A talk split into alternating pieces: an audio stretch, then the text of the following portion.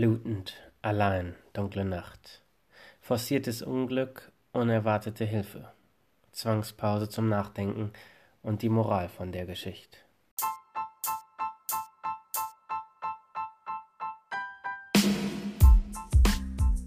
Willkommen auf dem Weg, dem Podcast zu mir selbst.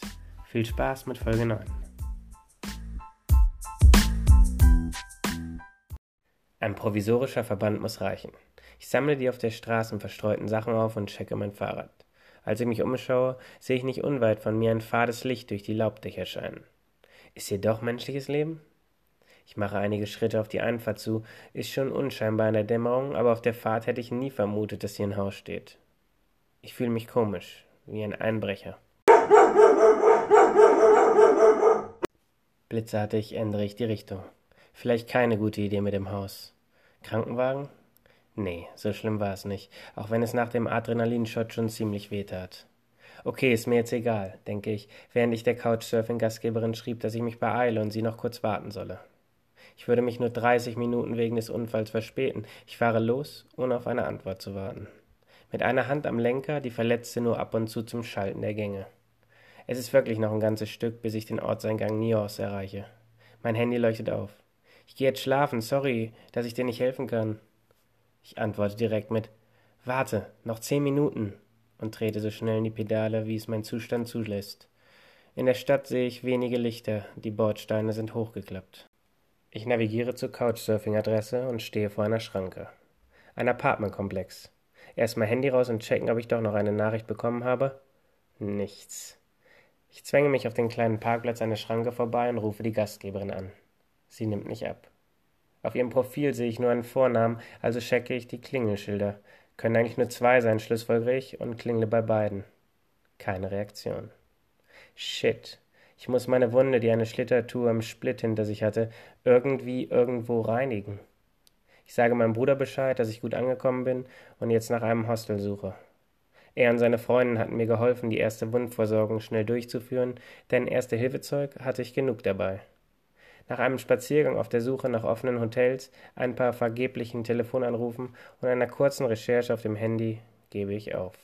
Dann bleibe ich hier auf dem Parkplatz, denke ich, und breite meinen Schlafsack aus. Gehe aber noch ein letztes Mal ums Haus und schaue, ob ich irgendwo Lichter entdecke. Als ich mich gerade auf meinen Schlafsack setze, sehe ich einen Mann mittleren Alters aus der Haustür schlendern.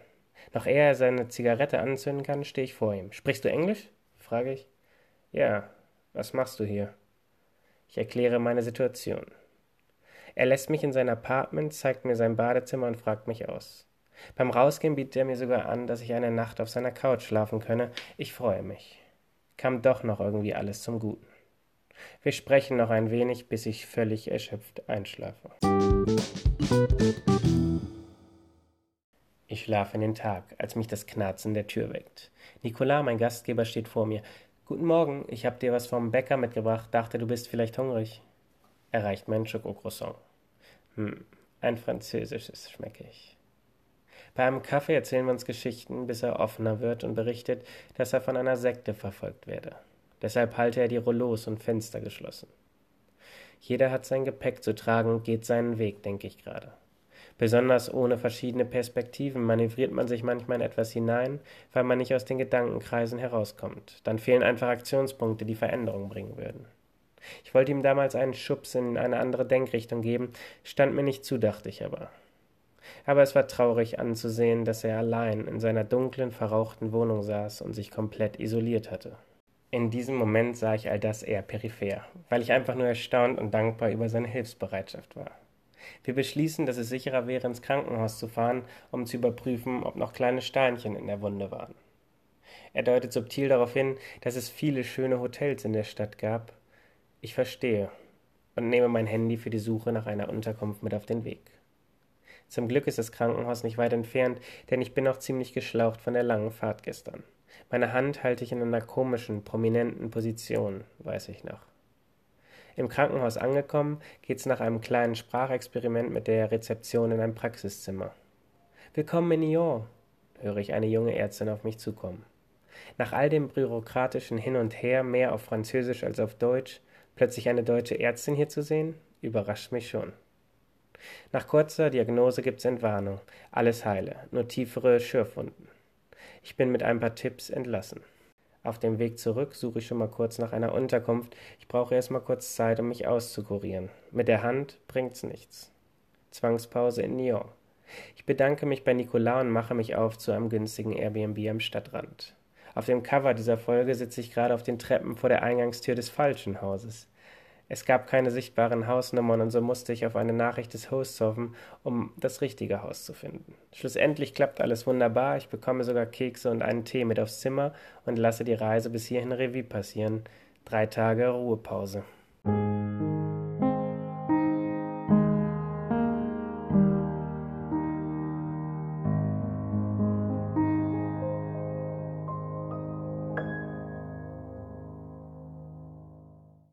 Auch eine erlebnisreiche, abenteuerliche Geschichte. Natürlich, war außerhalb der Komfortzone.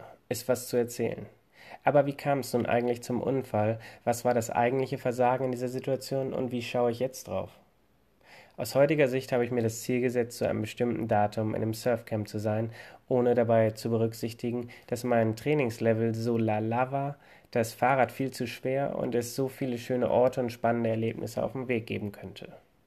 Das Ziel war also mehr als sekundär. Warum verfolgte ich's dann nur so stur und verschob die Ankunft nicht nach hinten oder skippte das Surfcamp generell? Ich weiß nicht, muss von früher kommen. Ein Ziel zu setzen, die Bedeutung nicht richtig zu hinterfragen und einfach zu folgen. Und das, obwohl ich keinen externen Druck hatte. Vielleicht lag es an meiner Freundin im Surfcamp, kann sogar gut sein. Aber ja, ich übernahm mich jedoch für dieses Ziel so sehr, wollte zusätzlich mehr Luxus, wie eben Erfahrungen mit Einheimischen machen, Duschen, richtiges Bett und dann kam der Kilometerkrampf, weil ich die Zeit wieder rausfahren wollte. Ein Krampf, den Standard hochzuhalten und alles mitzunehmen, dass ich mich schließlich überschlug, im wahrsten Sinne, was mich ausbremste und in echte Gefahr brachte. Ich versagte, machte diesen Fehler, der eigentlich schon viel früher begann, eine Verkettung. Ich war nicht selbst reflektiert, sondern wollte mich in etwas pressen, ohne mir des Warum bewusst zu sein. Ich hörte nicht auf meinen Körper, benutzte ihn wie ein Werkzeug für längere Strecken, anstatt einfach zu campen und Stück für Stück zu machen. Es ist auch der Drang der Optimierung, der Höhenflug, die unendlichen Möglichkeiten, jetzt oder nie, alle Erfahrungen in einem Paket, die Rastlosigkeit, Ungeduld, zurück in die Komfortzone. Es war einfach einprogrammiert. Natürlich, ich war schließlich schon ein paar Jahre auf der Erde. So erzwang ich das Unglück, nur eine Frage der Zeit, bis es passierte. Interessant ist hier auch der in der letzten Folge erwähnte Vergleich zum Versagen in der Gesellschaft. Dass ich in dieser Situation, die wirklich lebensbedrohlich hätte sein können, weniger im Überlebensmodus war als in weniger risikoreichen Situationen, im Ref, im Studium, im sozialen Kontext. Wie kann das sein? Fehler zu machen ist nicht das Problem, hinzufallen auch nicht. Das Problem ist vor anderen Fehlern zu machen, zu versagen, sich zu verletzen, denn sie könnten urteilen und auf die Urangst des Menschen vor Zurückweisung anspielen, dich aus der Gruppe verdrängen. Du wärst allein. Wenn du schon früh lernst, dass Hinfallen im übertragenen Sinne schlimm ist, also Emotionen mit Versagen verbunden werden, bleibt dieses Muster im Gehirn verhaftet. Du machst alles, Versagen zu verhindern, denn das sichert dir die Existenz in der Gruppe. Es gibt keinen Kampf um Leben und Tod bei mir in der ersten Welt, also wäre ein Versagen, blöd dazustehen nicht vorbereitet zu sein in der Schule und du als Person wirst beurteilt. Denn klar ist, ich war abhängig von externer Validierung und die Abgrenzung zwischen der Rolle Lehrer, die ich spiele, und meinem Selbst war nicht klar. Nun, in dieser Situation war keiner, um mich zu beurteilen. Ich reagierte einfach. Es war kein großes Problem, ich hatte kein großes Stressgefühl in mir, ich lernte so mehr auf mich zu hören, nicht im Umfeld zu schauen, wie ich mich zu fühlen hatte. So lief im Endeffekt alles glatt. Mitnehmen kann ich von dem forcierten Unfall, dass mir bewusst sein sollte, warum ich ein bestimmtes Ziel verfolge. Ich muss es von allen Seiten beleuchten, das ist die Richtung, in die ich gehe. Allerdings ist das Ziel damit im übertragenen Sinne auch nicht so entscheidend, denn es ist eben nur eine Richtung. Ein erreichtes Ziel wirft nicht so viel ab, wie wir visualisieren. Das Glücksgefühl eines erreichten Ziels hält nie lange an und schon gar nicht so lange, wie man sich im Prozess auf dem Weg zum Ziel befindet. Damit fällt der eigentliche Fokus auf den Weg, auf den Prozess. Der Weg ist das Ziel, heißt es so schön. Das ist mehr als wahr. Betrachten wir meine Reise, genoss ich den Weg unglaublich, aber ließ nicht von meinem Ziel ab, das im Endeffekt nicht annähernd so relevant war. Ich konnte ja schließlich auch später anrollen. Münzen wir das Ganze auf die letzten Jahre meines Lebens, hatte ich den Prozess des Studiums nicht wirklich genossen und das Ziel war mir unwichtig, nicht meins. Und übertrage ich es aufs ganze Leben, wird mir klar, dass das Leben ein Prozess ist. Wenn man sich von Ziel zu Ziel quält, sich verrenkt, Ziele nicht hinterfragt und den Weg nicht genießt, gibt's nichts, was bleibt. Denn die Ziellinie des Lebens, sieht man es als Marathon, ist der Tod. Den erreiche ich unweigerlich eines Tages. Hinterfrage das Ziel, genieße den Weg. Wenn er ein Leidensweg ist, frag dich, ob du deine kostbare Zeit darauf verschwenden willst. Wenn es ein Ziel von anderen oder für andere ist, halte an und kehre zu dir selbst zurück. Forme dein eigenes Ziel, deinen eigenen Weg. Du lebst für dich, nicht für andere. Und du lebst nur einmal, lebe nicht für morgen. Das ist ein Trugschluss der Gesellschaft. Heute ist der wichtigste, der schönste Tag. Heute der Weg, morgen das Ziel? Nein, heute ist das eigentliche Ziel, denn der Weg ist das Ziel. Weg über Ziel.